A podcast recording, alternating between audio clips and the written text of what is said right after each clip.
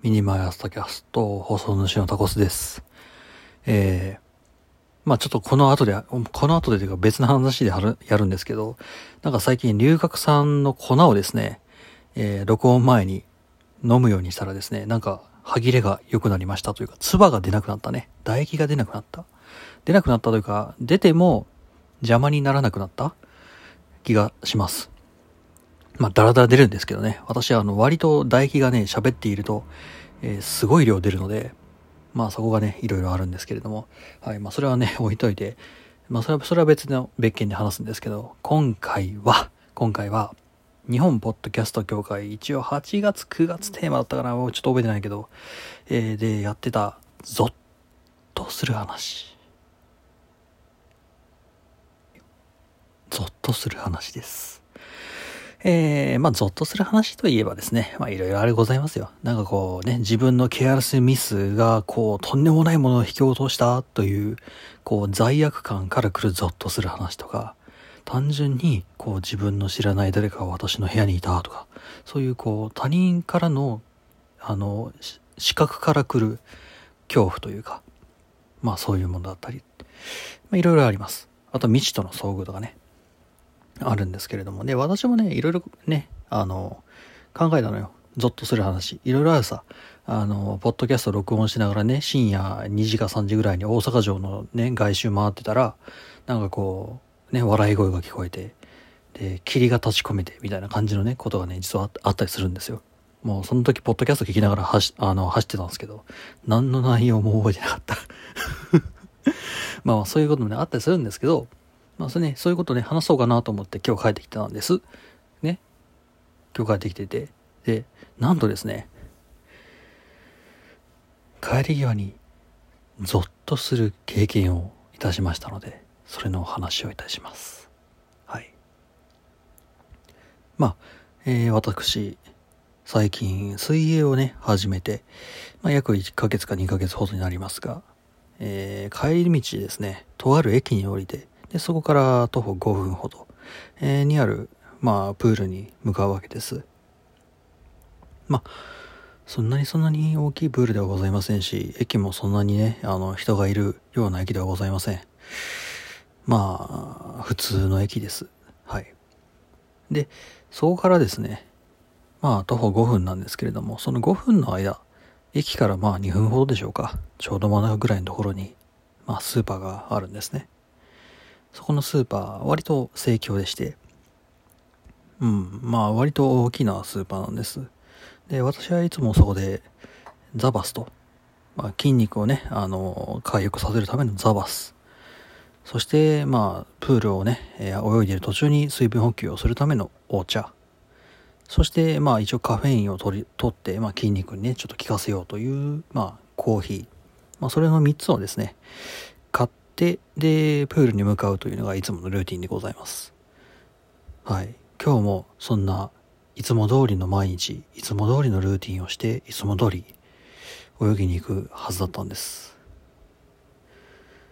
ふと、まあその買い物をしていてですね、ちょっと、まあ便意、便意が、はい、ちょっとお腹が痛くなりまして、ちょっと、まあ手に持っていた、えーものをですね、えーまあささっと、えー買い物をしてですね、まあプールに行く前に、ちょっと、スーパーのトイレを借りて、で、まあね、出すもん出してから、ちょっと泳ぎに行こうかというふうに思って、そのスーパーのトイレに向かったんですね。で、そのスーパーのトイレというのはですね、あの、入り口の方にありまして、まあ割と、えー綺麗にしているかなというようなトイレでした。特に何かしらこう、なんでしょう、薄薄汚れていたり、なんだろう、ガムとかが床に落ちていたり、というような、そんな感じではなく、普通の綺麗な普通のトイレでした。まあ、いつも通り、まあね、私、仕事帰りなもんですから、えードラをガラガラガラと開けるとともに自分の背負っていたバックパックを下ろして、で、鍵を閉めながら、まあ、カバンをね、こう、ちょっと、えーまあ、あまりよろしくはないんですけれども、壁際に放り投げ、で、まあ、よっこいせと、ね、ズボンを下ろしてよっこいせと、便器に座るわけです。で、まあね、何分かすると、まあ、落ち着くわけですけれども、コンコンコンと、音がするわけです。私もね、もうそろそろね、髪を拭いて出ようかなというところでしたから、誰かトイレを使いに来たんだろうなというふうに思ったわけです。コンコンコン。はーい。入ってます。コココン。はーい。コココン。入ってまーす。コンコンコンコンコンコンコンコン。止まらないんですね。なんだろうな。聞こえてないのかなそんなわけはない。畳3畳か4畳ぐらいの小さなトイレです。なんだ、個室にこうね、入ってるような便所ではなくて、もう、便器、用、用便器の横に小便器がある。あの、広く作られたような、車椅子の人でもちゃんと使えるようなバリアフリーにされたトイレだったので、何かしら私の声を遮るような壁なんかあるわけないんですね。そのトイレの今ノックをされた扉以外、コンコンコンコンコンコン。まだノックはするんですね。まあ、ここの時点で私は、なんかおかしいなと思いながらも、まあ、そういうこともあるよね、と思ってスルーして、まあ、えー、台を、台を続けました。うん。まあ、無視をすることにしたんですね。そしたら、まあ、そのコンコンコンというそのノックが止まったんです。あ、止まった止まったと。で、ようやくまあ落ち着いて出せるなと思って。で、まあおそらく、まあここはスーパーだというので、別のトイレに行ったのか、まあもしくは買い物でも先に行ったんだろうというふうに私は思いました。その時です。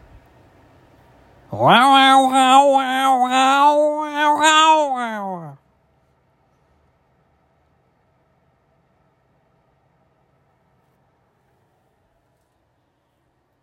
何が起こったのか私分かりませんでした。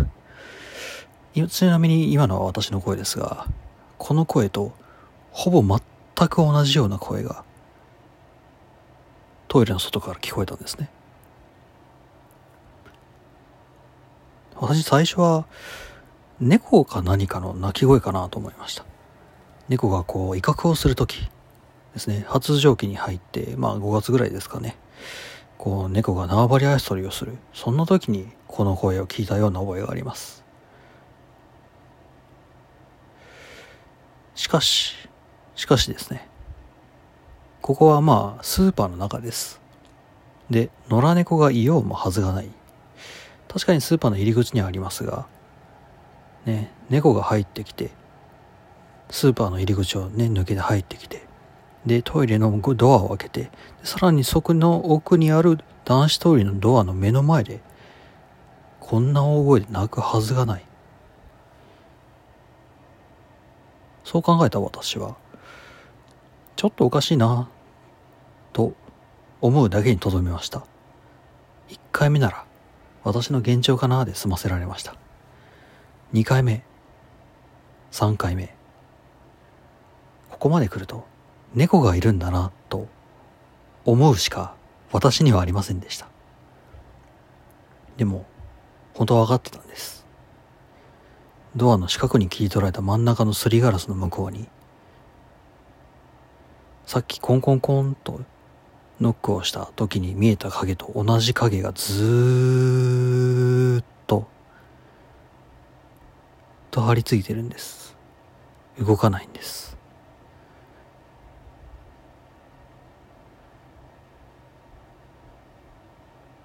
そしてその声は普通の猫なんかよりももっと大きな声でした。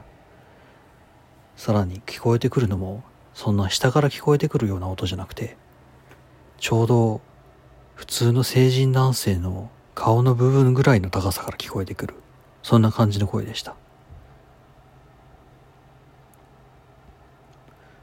まさかなまさかな。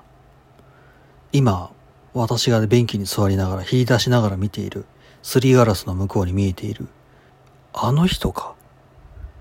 いやそもそもあれは人なのか？ノックをしたところまでは私は人だと思った。しかししかしだよ。さっきの鳴き声は一体何なんだと。さっきの猫の鳴き声のような声をあの人が出したの何のために？私は分かりませんでした。ただ一つだけ納得のいく考えがありました。まさかのまさかの私のトイレ待ちか？ってことは今あそこに張り付いている人は私がトイレから出るまで動かないのか？出たくない。少なくとも今あるこの影がその男子トイレのトイレの目の前から抜けるのを私は待つしかない。しかしながらまあ水泳に行く時間もなかなか限られている。果たしてどうしたもんかと。そう思いました。そう思いながら1分2分3分。一向に離れません。一向にその影が動きません。警察呼ぶか。それとも何かしらこう大きな声を出して中にいる店員さんに気づいてもらうか。少なくともここから大声を出せば中にいる人の誰かには店員さんじゃなくてもお客さんにでもいい誰かに伝えることできるはずだ。いやしかしトイレで謎の男性がいるので追っ払ってくれませんかなんてなかなか、なかなか言いづらい。そういう風にして、刻々と時間は過ぎていったんです。まあ、そんだけ時間もあるとね、ダルスモンも全て出し尽くしてしまって、で、まあね、綺麗にして、で、ズボンも履いて、で、リュックサックも取るまではできました。で、まあそこまで行ったらですね、まあリュックサックを取ったりするなんだかんだの間は、ちょっとそのドアから目を離したんですね。ともかくとりあえず鍵はかかっている。だから大丈夫。ノックはされて、で、変な鳴き声が聞こえたけども、ドアを無理やり開けようという風な素振りはなかった。だからまだ大丈夫。そう思ってさっとこう目をそらして、で、さっと支度をして、で、ドアの前に退治したんですね。その頃にはもうその影が消えてしまっていて、まあ大丈夫だろうなというふうに、まあちょっと安心をしていたんです。いざ勝負。そうやってこう私は勢いよくドアをガラガラガラっと開けました。あんまりでも素直に開いたもんですから、まあ正直面を食らっていましたね。問題は私がガラガラガラっと開けたドアの目の前に中肉中背の年齢としては50歳ぐらいでしょうか。サファリハットをかぶったおじさんが何も言わずにじーっとこっちを見ていたんです。予想はしていました。まさかなとも思っていましたがこんなこともあるんじゃないかと。そう思っていたのはいたんですがまあいざ退治するとなるとですね体が固まってしまいました。どうにかして一歩二歩三歩そのおじさんから顔を背けていや見ないようにして。洗面所の方に行って手を洗って。そうするとそのおじさんは何も言わずにその男子トイレの中に入っていきました。ガチャン。そのおじさんがトイレのドアを鍵をかけた音がしました。あのおじさんは一体何だったんでしょうか。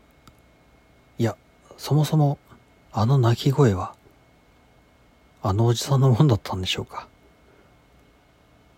何も言わず私が5分10分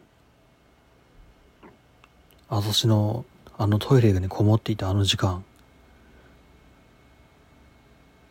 あのおじさんはずっと私のトイレの出るのを待っていたんでしょうか。